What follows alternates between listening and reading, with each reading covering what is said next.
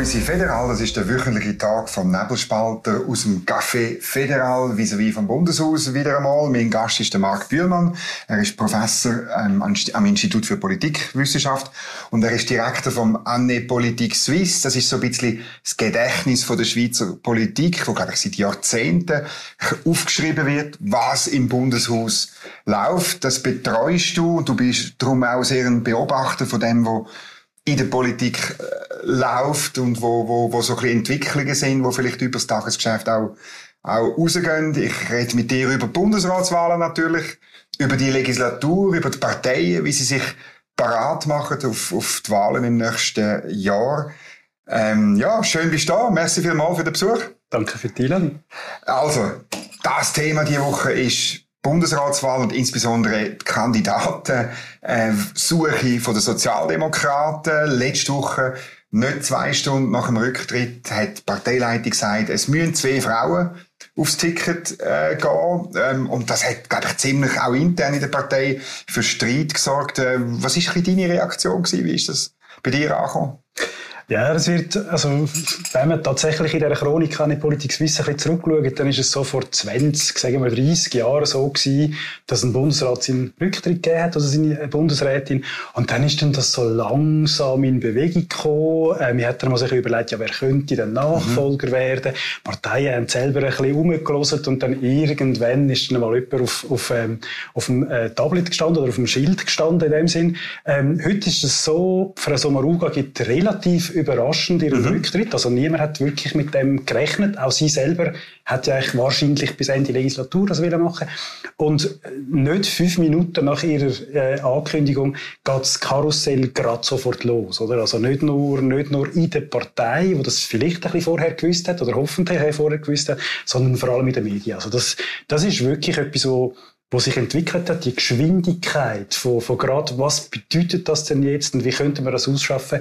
Und äh, das ist etwas, wo ja, interessant ist, aber wahrscheinlich ein politisches System nicht unbedingt entspricht. Wie meinst du das? Weil wir ein langsames System haben, oder? Wir haben ein langsames System und das System ist zum Glück nach wie vor sehr, sehr stark. Also völlig egal, wie als die einzelnen Akteure reagieren, ob das Medien sind oder Parteien und so weiter. Das System kümmert sich nicht so wahnsinnig jetzt um die Aktualität. Oder letztlich wird es dann am 7. Dezember Bundesversammlung sein, nach wie vor, wo zwei äh, von diesen Kandidatinnen, Kandidaten wahrscheinlich wahrscheinlich auf dem Ticket wird, wird die Regierung wählen. Aber an und für sich ist das dann relativ unspektakulär. Mhm. Aber was drumherum passiert, muss natürlich spektakulär sein. Nicht nur für die Medien mhm. und auch für uns Rezipientinnen, die das natürlich gerne lesen, sondern natürlich auch für die Parteien, weil das eigentlich die kühlste Werbung ist, die du kannst mhm. Hat es eigentlich so in der Geschichte, wenn, wenn du jetzt zurückschaust, ist das, hat es meistens ein Zweier- oder sogar ein Dreier-Ticket gegeben? Oder irgendwie habe ich, aber es ist rein subjektiv, so, wo ich äh, ein Bub war oder wo ich ein Student war, ist es eher so gewesen, dass sich irgendwie eine, eine rauskristallisiert hat und die ist dann der Vorschlag gewesen, oder? So 80 Anfang 90er Jahre. Das ist tatsächlich so, also dass, dass, dass man häufig gar nicht ein Ticket gehabt hat, also mhm. gar nicht unbedingt einen Vorschlag aus der Partei. Natürlich hat man in der Bundesversammlung gewusst, wer könnte jetzt da allenfalls in Frage kommen. Und dann hat es immer die berühmte Nacht der langen Messer quasi gegeben, wo man dann noch irgendwie so ein bisschen etwas umgeschachert hat. Aber dass Parteien mit Vorschlägen gekommen wären, also ganz konkrete, das ist eher etwas Neues. Also das mhm. hat man so mit der, mit der äh, Nichtwahl von der Lilian Uchtenhagen das erste Mal gehabt, die SP gesagt hat, hey, schau, wir möchten jetzt im Fall eine Frau. Und dann hat man die natürlich in dem Sinn auch angeboten als Kandidatin. Wir hätten aber vor allem als SP damals immer müssen davon ausgehen, dass die Bundesversammlung sicher nicht die Person wählt, wo man dann wird vorstellen. Mhm, mhm. Und da ist mir auch aufgefallen, dass man jetzt sehr früh hat man eben gesagt, ja, ähm, auch die SVP hat gesagt, äh, Zweier- oder Dreier-Ticket. Und in der SP haben wir auch gesagt, Zweier-Ticket, zwei Frauen. Ähm, ich habe immer das Gefühl, man gibt sich, wenn man das schon sehr früh sagt, man gibt sich auch taktische Möglichkeiten aus der Hand, oder?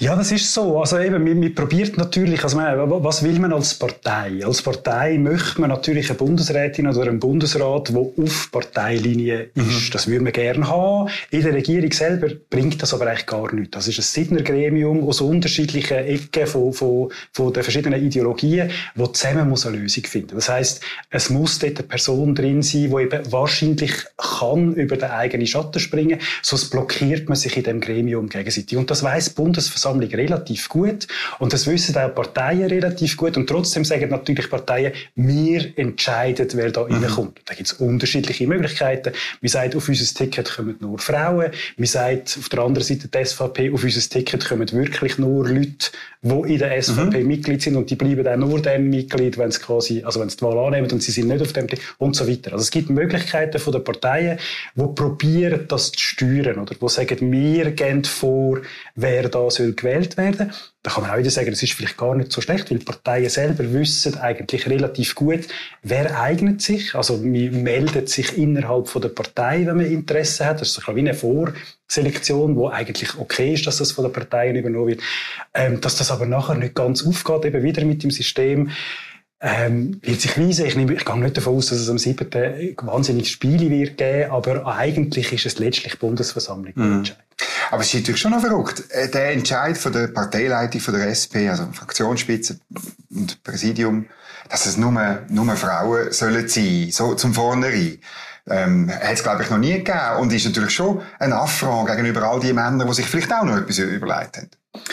Ja, die Frage ist, was, was, was ist taktisch schlau für die Partei? Also, das muss nicht ich beurteilen. Du kannst es besser beurteilen oder auch mir aus kommentieren.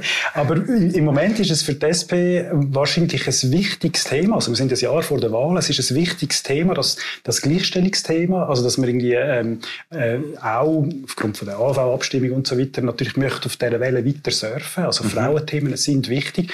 Und dann wäre es eher ein Affront, wir würden jetzt zum Beispiel mit zwei Männern kommen als Vorschlag. Oder? Und hat nachher zwei Männer. Wie will man denn glaubhaft in der Wahlen mhm. sagen, wir sind im Fall eine Partei, die sich für Frauen einsetzt?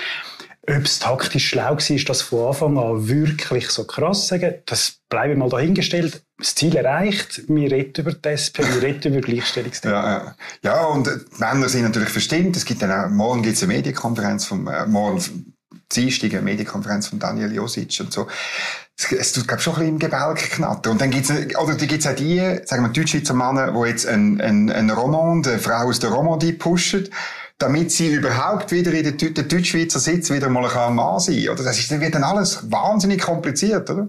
Ja, das ist so. Also es ist dann eben nicht nur, also es ist dann das Geschlecht, das dazukommt, es ist die Sprachregion, die mhm. dazukommt. Man hat beim, beim, beim ähm, äh, Nachfolger Uli Maurer, wo dann der Rösti sich gemeldet hat, gefunden, nein, zwei Berner geht mhm. nicht. Das ist jetzt überhaupt kein Thema mehr, wenn äh, Frau Sommer-Ruga jetzt aufhört.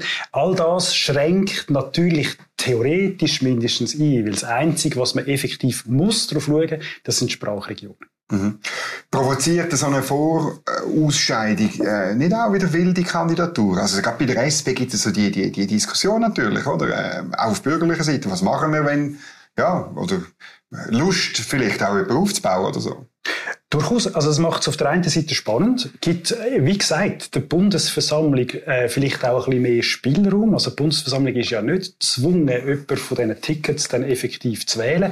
Natürlich wird es nachher grosse Geschichten geben und es wird Unruhe geben. Die Frage ist, will man das jetzt noch ein Jahr vor mhm. der Wahlen? Insofern gehe ich, wie gesagt, davon aus, dass am 7. jemand von diesen beiden Tickets dann wirklich mhm. auch gewählt wird und Parteien wahrscheinlich auch, ja, quasi vorausschauend genug sind, um jemanden auf die Tickets mhm. zu tun, wo dann effektiv auch, auch auch wählbar ist. Also insofern eben viel Wind um etwas, wo wir ja, dann am 8. Dezember gar nicht mehr gross mhm. diskutieren. Wir müssen über die Grünen reden. Die haben äh, bei der SVP gesagt, ja, eigentlich würden wir gerne antreten. Sie haben dann niemand gefunden, haben dann gesagt, das Machtkartell äh, ähm, äh, steht da. Und jetzt bei der SP treten sie nicht an, oder? Und vor einer Woche hat da an dem Tisch hat, äh, äh, der Thierry Burkhardt gesagt, das zeige, dass die Grünen einerseits berufen sie sich auf Konkordanz, sie hätten Anspruch, also sie sagen, rein mit von der prozentuellen, prozentualen arithmetischen Konkordanz hätten sie Anspruch auf einen Sitz. Das ist äh, noch, noch verrückt. Sie haben nicht viel weniger Prozent als die SP. Aber sie greifen nur die Partei an, wo, wo, wo die grösste ist, oder? Also das heisst, sie verletzen die Konkordanz wieder. Ja, Konkordanz ist so ein ähm, cooles Wort eigentlich, weil man alles kann darin genau, interpretieren kann. Ein Wieselwort, genau. genau. Mathematische Konkordanz, wir haben inhaltliche Konkordanz. Und, und für die Linke in dem Sinn, also SP und Grüne, ist quasi ein zusätzlicher Bundesratssitz für die Grünen nur dann sinnvoll, wenn es einen dritten gibt, also zwei SP und, und eine Grüne. Also, das, genau. das, also sich gegenseitig die Sitze quasi abspenstig machen, wäre wieder im Hinblick auf die Wahlen wahrscheinlich nicht so, so schlau. Ähm, es ist ein bisschen blöd gelaufen, vielleicht für die Grünen. Also nehmen wir an, der Uli Maurer und Simonetta Sommaruga werden gleichzeitig zurücktreten. Dann könnte ich mir vorstellen, dass die Wahrscheinlichkeit grösser gewesen wäre, dass die Grünen gesagt hätten, wir, wir, wir treten da, aber dann eben nur äh, für den Sitz mhm. von der SVP. Keine Ahnung, wie das ist. Ähm, jetzt hat man quasi nacheinander müssen entscheiden. Wir haben gesehen, wenn nur der Uli Maurer, also die Nachfolge von Uli Maurer gewählt wird, hat man als Grüne keine Chance. Will man da jemanden verheizen? Eher nicht. Und jetzt quasi die nächste Chance ist man wieder ein bisschen in einem Dilemma strategisch will man die SP angreifen? Nein, das geht irgendwie auch nicht ganz. Also muss man halt jetzt irgendwie so ein bisschen wie äh, in den sauren Äpfel beißen und sagen, wir greifen nicht an. Im Wissen darum, dass man natürlich dann den Vorwurf bekommt, ja, dann ist es ja gar nicht mhm. ernst. Gehört zu dem Spiel, gehört mhm. auch zu diesen Parteipositionen. Kommt dazu, dass die Grünen allenfalls ähm, vielleicht gar nicht unbedingt Gewinner wären, wenn sie effektiv einen Bundesratssitz ja. überkämen, weil sie wahrscheinlich mit ihrem Thema Klima, Umwelt auf der Oppositionsseite, ja, für den Schluss ist immer schwierig in der Schweiz von Opposition mhm. zu schwätzen, wahrscheinlich mehr bewegen als im Bundesrat. Weil sie ähm, äh, auch im Bundesrat egal wie das wir rauskommen, also auch wenn quasi SP, Grüne drei Sitze hätten, würden es nicht die Koalitionen finden, um ihre Forderungen, um ihre Themen durchzubringen.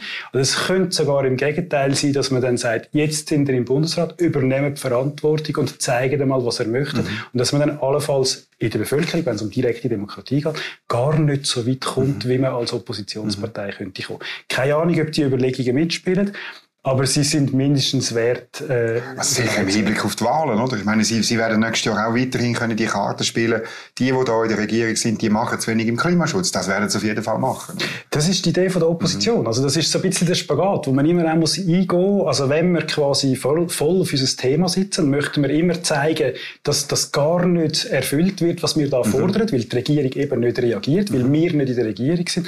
Oder will man auf der anderen Seite Regierungsverantwortung übernehmen ist dann aber eben auch eingebunden in Kompromiss, wo man vielleicht sonst gar nicht unbedingt müsste mhm. mittragen. Mhm. Und natürlich ist man als große Partei äh, SVP, SP, FDP äh, eher gezwungen, dann die Regierungsverantwortung zu übernehmen. Aber als kleinere Partei, also wenn man ganz knapp kleinste von diesen fünf Parteien mhm. ist, ist es vielleicht gar nicht unbedingt zielführend, unbedingt in die, mhm. die Regierung mitsetzen. Jetzt die beiden ähm, Parteien, die einen Bundesratssitz äh, zu besetzen haben, ähm, ich habe so ein bisschen meine Slalom-Theorie, oder? Also, dass die, die Kandidaten, die müssen zuerst bei der Fraktion zeigen, dass sie auf Parteilinie sind und nachher müssen sie von den anderen gewählt werden. Also, sie müssen irgendwie wieder in die Mitte reinkommen, jeweils von einer anderen Ecke. Und, ähm, wenn ich so ein bisschen schaue, wer das gut kann, oder? Dann, ist das natürlich auf der SVP-Seite. Das macht auch der Albert Rösti zu einem Favorit. Und ich glaube, das macht auch auf der sozialdemokratischen Seite letztlich Flavia Wasserfallen auch zu einer Favoritin. Weil ich sie sehr erlebe, wie sie mit allen kann kann ähm, umgehen, diskutieren, Lösungen finden. Oder? Das ist sicher eine Stärke. Das ist auch für Polparteien, wenn man so wendet, mhm. also wenn man die SVP und die SP möchten als Polparteien bezeichnen, natürlich mit Abstand immer schwierigste. Egal, ob das im Bundesrat ist, ob das im Ständerat oder der Regierungsrat in den Kantonen ist.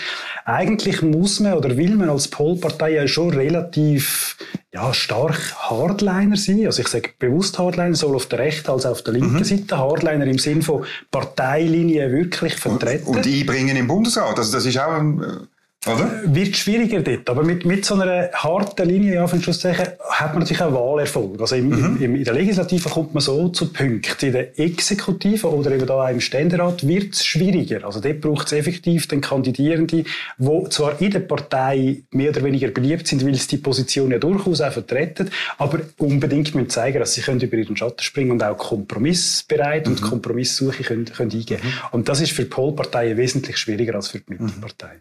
Jetzt habe ich ein bisschen an den Vorwurf gehört, klar, der Anlass für den Rücktritt ist ein privater von der Simonetta Sommaruga, aber äh, man hätte ein bisschen hören dass es der SP gerade ein bisschen passt, weil sie den Sitz ins Trockene bringt. Da damit natürlich auch, weil wir eigentlich nicht ähm, die Sozialdemokratin, die gewählt wird am 7. Dezember, die wird man nicht in einem Jahr wieder abwählen. Oder auch wenn es äh, vielleicht die SP wirklich eventuell zurückfällt und, und dann nur noch einen Sitz gut hat. Wie siehst du das?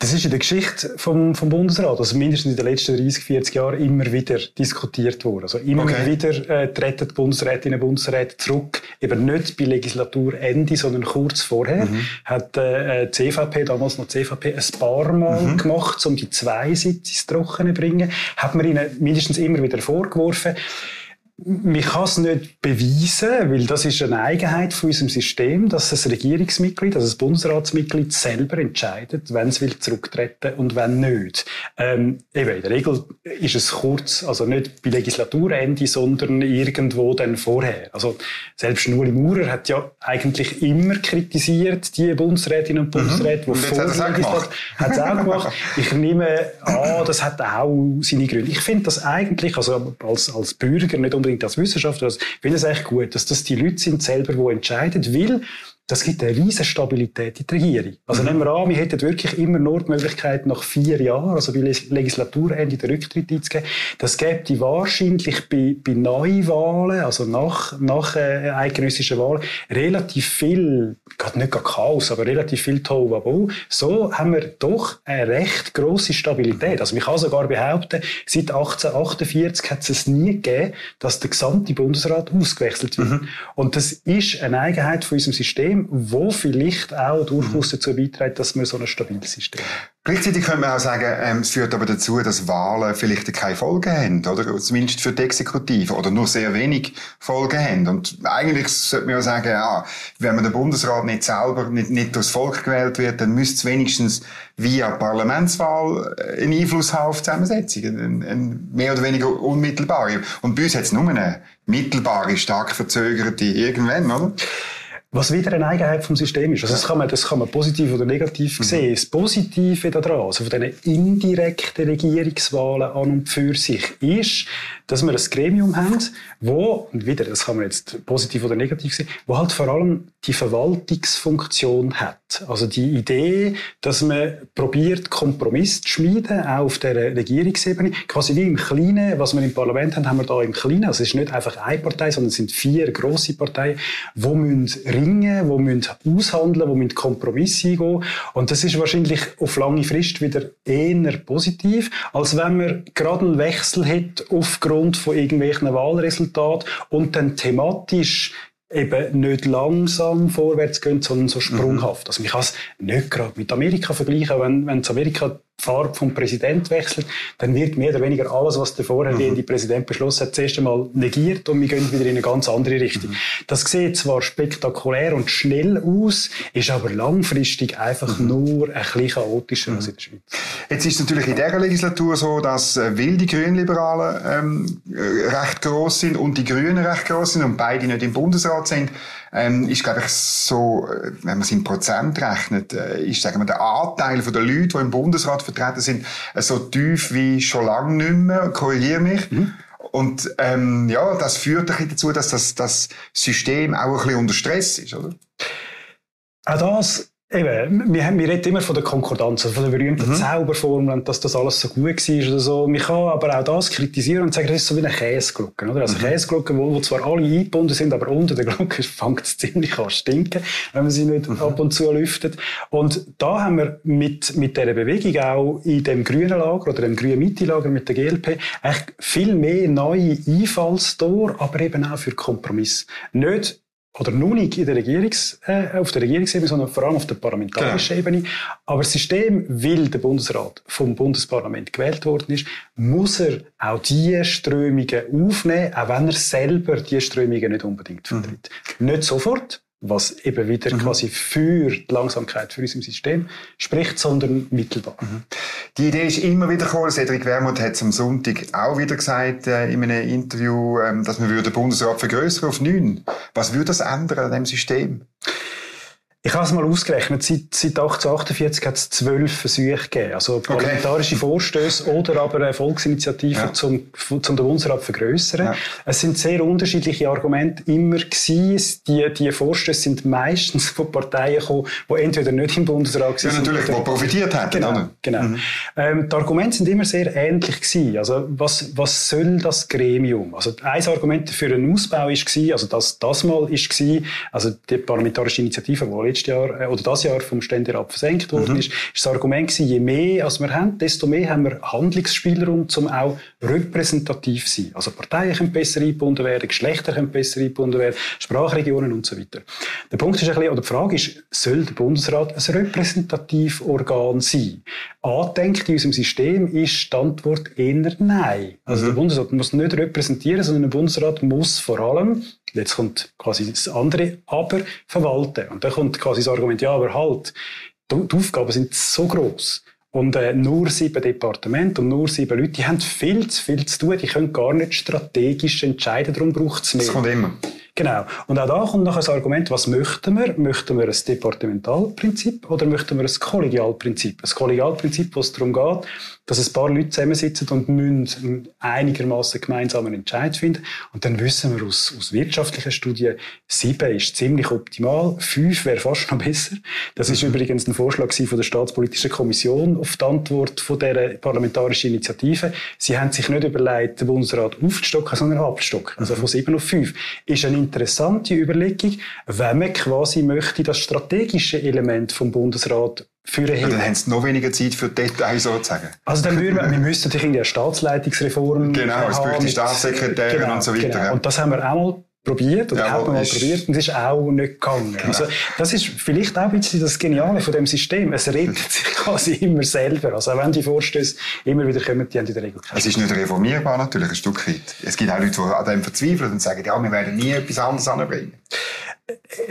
Meine, meine Meinung, oder vielleicht ein bisschen als Wissenschaftler, sagen wir als, als, als aus einer philosophischen Position, ohne auf den Inhalt zu gehen. Mhm. Ich glaube, wenn es darum geht, in der Politik eine Gesellschaft zu organisieren, es ist ja nicht nur Politik, mhm. sondern es ist die ganze Gesellschaft, mhm.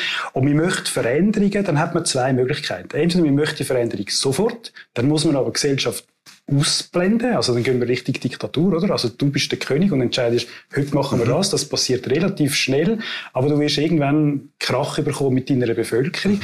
Oder du sagst, wir gehen immer wieder zurück auf die Gesellschaft und schauen, wie sieht es denn dort drin aus?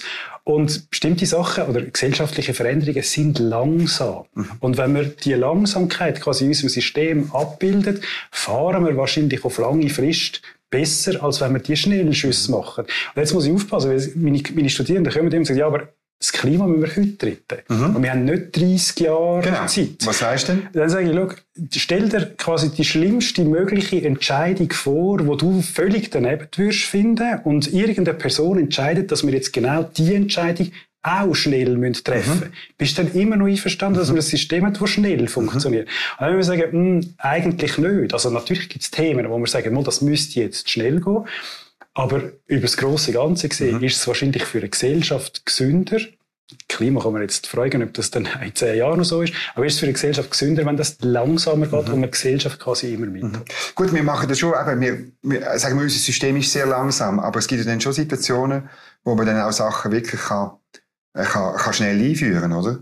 Also wo man dann äh, und, und weil man es mit mit äh, mit Vernehmlassungsverfahren mit allen schon besprochen hat, ist dann die Umsetzung relativ schnell. Aber am Anfang tun wir sehr lang vielleicht auch Fehler vermeiden, wo vielleicht andere politische Systeme machen, oder? Also die, die Einbindung, das ist ja nicht etwas, was von Anfang an, also seit 1848 quasi so angedenkt worden mhm. ist, dass es mit dem Referendum kommt so weiter. Das ist etwas Entscheidendes in dem System. Also dass man eben nicht eben dann am Schluss irgendwie fragt, du sind einverstanden, sondern von Anfang an nicht alle, ja, das muss man auch äh, gerechtfertigterweise sagen, sondern mindestens die referendumsmächtigen Kräfte genau. einbindet. Aber, aber dass man die Idee oder die Basisidee von einer Demokratie, möglichst viel Argument anhören. Einbeziehen ist eine andere Frage. Möglichst viel Argument anhören. Für das ist das System näher an der Perfektion. Hat das nicht auch zu tun, dass wir, also unser System, ähnlich wie das amerikanische System, so ein bisschen ein Bottom, äh, Bottom-up-System ist und so ein bisschen die Idee ist eben von einer Gesellschaft, das hast ja du vorher betont, wo irgendwo durch sich selber regiert und nicht regiert wird von, von oben ab. Oder? Das ist ja so ein bisschen im Unterschied vielleicht zu einem repräsentativen Regierungssystem. Also wir haben, wir haben mit dem direktdemokratischen Element, also wir haben ein semi-repräsentatives genau. Demokratiesystem genau. in der Schweiz oder ein semi-direktdemokratie, mhm. wie man das auch immer möchte sagen. Wir dürfen nicht vergessen, also wenn wir quasi alle Entscheidungen anschauen, die gefällt werden in einem Jahr, sind 98 Prozent von der wenn du so willst, politischen Elite gefällt, mhm. die Anführungs- und Schlusszeichen. Was aber eben eigentlich dann vergessen geht, ist, dass das immer im Schatten von dem Referendum passiert oder im genau. Schatten von, einer, von einer Möglichkeit, dass die Bevölkerung sich Das spielt dann eine riesige Rolle, oder? Genau. Dass die, nur schon die Möglichkeit vom Referendum, genau. die ist wirkmächtiger als das Referendum selber, manchmal, oder? Und es geht sogar noch weiter. Also unser System ist dann so, dass, dass quasi, ja, äh, das repräsentative System nicht nur muss möglichst viel Interesse einbinden, sondern das repräsentative System muss mit dem Gesellschaftssystem dauernd mhm. einen Dialog haben. Also ein Dialog, der entweder mit Initiativen initiiert wird vom Gesellschaftssystem, egal wer dazugehört und wer nicht. Ähm, und das repräsentative System muss Stellung beziehen und muss auch bei Initiativen immer wieder sagen, warum äh, bei Referenden immer wieder sagen, warum ist denn das gut und so weiter. Das heißt, der dauernde Dialog, wo das System erzwingt zwischen den beiden Systemen, wo sehr heterogen sind. Es geht irgendwie gar nicht darum, irgendwie sagen, politische Elite und, und, und nein, Volk nein, und so. Nein. Aber die, der dauernde Dialog wird von dem System erzwungen und das ist wieder aus einer demokratietheoretischen Perspektive mhm. eigentlich sehr nah an dieser Vorstellung mhm. von Demokratie. Mhm. Wenn es immer mehr ähm, Gesetze gibt im, im, im Dringlichkeitsmodus, ähm, das einerseits bei Corona, jetzt bei der Energiekrise, es äh, hat auch eine Debatte in der Herbstsession, inwiefern ähm, das äh, gerechtfertigt ist. Äh, Bundesamt für Justiz hat das in der ersten Version abgelehnt. Am Schluss hat man gesagt, moll, so kann man es machen. Es ist schon auch, also dann wird das aber ein bisschen schwierig, oder? Ja, das ist, eigentlich ist es ein schönes Beispiel. Also es gibt, es gibt neben der Schweiz ein Land, das über Corona-Massnahmen abgestimmt hat. Okay, welches? Weiß ich gar nicht. Äh, Liechtenstein. Ah, gut. gut. das ist ganz wichtig. Es ist ganz wichtig für eine Assistentin von mir, die das sehr betont hat, weil ich gesagt habe, die Schweiz ist das einzige Land. Das Oder ist im Fall, okay, stimmt im Fall nicht. Aber, aber trotzdem, das ist echt die schöne Geschichte, oder? Wir haben, wir haben eine dringliche Massnahme, die mit einem Referendum kann bekämpft werden. Mhm. Und ähm, es hat relativ viel Staub aufgewirbelt, die ganzen Massnahmen. Mhm die man, die man gefällt hat und so weiter. Wenn du aber schaust, was passiert ist nach dem Referendum oder nach beiden Referenden, ist es wirklich einfach gerade wieder, es ist, es ist erledigt. Nicht gerade erledigt. Es hat natürlich aber, immer noch Leute, die unzufrieden ja, sind. Aber, aber, die, die, Tradition von, wir reden darüber und alle, alle, wirklich alle dürfen ihre Argumente mhm. bringen. Natürlich gibt es dann ein bisschen heissere Diskussionen, ein bisschen mhm. weniger heiß. Wieder ein Repräsentativsystem hat müssen probieren, überzeugen, warum das gute Massnahmen sind. Und das ist gelungen. Und das finde ich absolut genial. Also ich habe, weißt, ich habe ähm, bei diesen Tagen, die ich da habe, äh, in der Corona-Zeit, eigentlich fast jede Person gefragt, ähm, wie, wie, wie findest du, sind wir durch die Krise durchgekommen? Und ich glaube wirklich, mehr oder weniger alle ohne Ausnahme haben gesagt, weil es das Referendum gegeben hat, sind die Massnahmen ähm, äh, sicher äh, maßvoller gewesen und, und verhältnismäßiger, um den juristischen Terminus zu bringen, als vielleicht bei anderen politischen Systemen. Würdest du das auch sagen? Ich glaube nicht, dass das Damoklesschwert-Referendum eine ganz grosse Rolle gespielt okay. hat, weil es hat schnell müssen gehen. Also man hat nicht so viele Leute können einbinden Aber was es zeigt, ist, äh, wenn wir wieder aufs Gremium Bundesrat zurückkommen, mhm. in, dem, in dem Gremium, wo nachher eigentlich als einziges Gremium nur entschieden hat, weil es hat müssen mhm. schnell gehen, verfassungsmäßig äh, abdeckt, das haben wir mhm. irgendwann mal so beschlossen, da drin sitzen sieben Leute mit sieben oder mindestens vier ideologisch sehr unterschiedlichen Ansichten, ähm, wo haben müssen zusammensitzen. Ich hätte nicht wollen in dem Gremium sein in dieser Zeit, wo aber Entscheid gefunden haben, wo so ein bisschen alles abdeckt haben, oder? Also wo, wo nicht gesagt haben, ja, jetzt sperren wir alle Leute ein und alle müssen jetzt unbedingt daheim bleiben, wo aber auch nicht gesagt, ja, ja, wir sind da pragmatisch und machen da irgendetwas. Das ist ein ein Slalomkurs gewesen, mhm. weil, man immer wieder, gemerkt, weil man immer wieder neue mhm. Erkenntnisse bekommen hat. Egal, ob das von der Wissenschaft ist, oder aus der Gesellschaft, oder aus der, aus der Wirtschaft, oder aus der, aus der Gesundheitsökonomie, oder wo auch immer. Das sind immer wieder neue Erkenntnisse, die man relativ schnell hat müssen verarbeiten. Und das ist alles eingeflossen. Und niemand, also weder die Wirtschaft, noch, noch Gesundheit, noch äh, die Wissenschaft, noch wirklich Hardcore-Politik, hat letztlich entschieden, mhm. sondern alle miteinander. In dem Sidner Gremium. Und das ist, sorry, genial. Aber in der Energiekrise läuft es jetzt ein bisschen anders, oder? Weil man wirklich verpasst hat, äh, die, die Alpin-Solarprojekte, letztlich der Ausbau von, von Stromproduktion im Inland, ähm, äh, ja, tut man jetzt das einfach vorantreiben und so, also rechtliche Abläufe wie, wie, wie Beschwerdeverfahren und so außer Kraft setzen, ist schon noch heikel für das System. Es ist ein Stresstest von dem System. Genau gleich, wie es wie Corona ein Stresstest war. Mhm. Ich bin sehr äh, naiv, optimistisch und ich glaube, das System überlebt auch, überlebt auch die Krise. Wunderbar. Ein Plädoyer für das System und für die Langsamkeit in dem System. Marc Bührmann, merci vielmals fürs Gespräch und äh, ein anderes Mal. Danke dir, gerne. Ja. Wenn euch äh, die Sendung gefallen hat, dann drückt den Daumen gegen rauf, den Kanal abonnieren, das Glöckchen aktivieren, damit ihr eine Meldung bekommt, wenn das nächste von uns Federal online geht. Und sonst wünsche ich euch allen einen schönen Tag, wo noch immer ihr seid. Hört uns weiterhin zu. Danke vielmals.